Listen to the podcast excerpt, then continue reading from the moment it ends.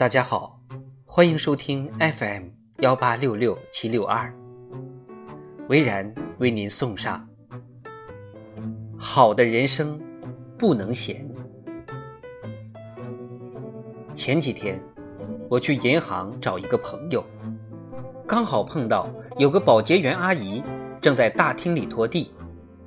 朋友跟我闲聊说，能看出来她的存款有上百万吗？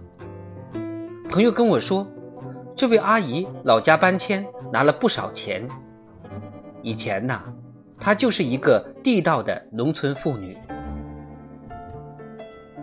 没有文化，也不识几个字，更没正式工作。可是她每天都要起早贪黑，要下地干活，要回家洗衣服做饭。那时她每天都在繁琐日常中连轴转。日子虽苦，但却也过得很充实。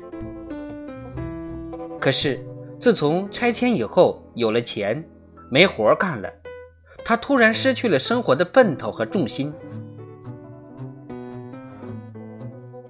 后来，他到银行存钱，正好看到了招工启事，于是就一直干到现在。也许很多人认为。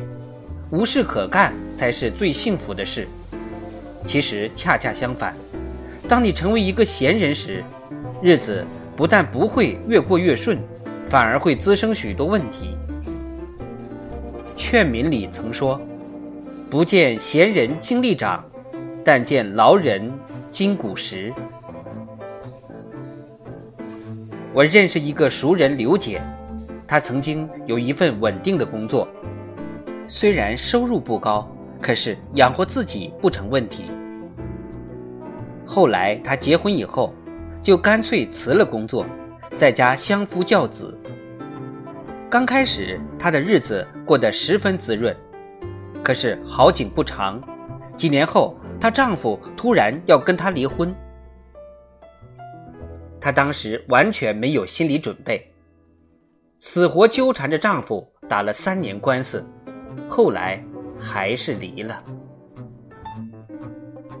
我们本以为这个坎儿他一定难过，可是后来他为了转移注意力，为了自力更生，他决定早上去包子铺打工，下午就去火锅店当帮手，每天从早上五点忙到晚上十点。一年以后。他就像是彻底变了一个人一样，也不再像刚离婚那会儿净说丧气话，也不再一哭二闹三上吊，而是一个人也练就了养活自己的本事和能力。他说：“这全异于有事做，每天忙得不亦乐乎，即便遇到再心酸的事，也没时间顾影自怜。”其实，在感情中，越是闲的人，越容易依靠别人，越容易失去安全感。记得我的前半生里有句台词：“人呐，不能太闲，得有事做，既能排忧解闷儿，关键时刻还能助自己一臂之力，不至于没了依靠就倒下，走不动路。”而且有事干，生活就足够充实。无论遇到多大的挫折，都可以削减现实生活中的苦痛感觉。再者，有事干，就会给你的生活带来十足的底气，会让你活得更加从容且淡定。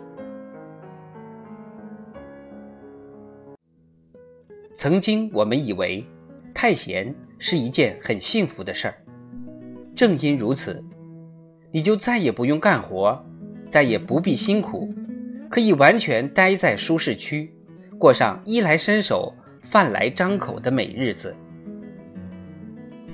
其实太闲，真的有许多隐形的坏处。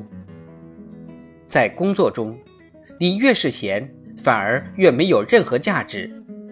记得编程里曾说。日头不辜负你们，你们也莫辜负日头。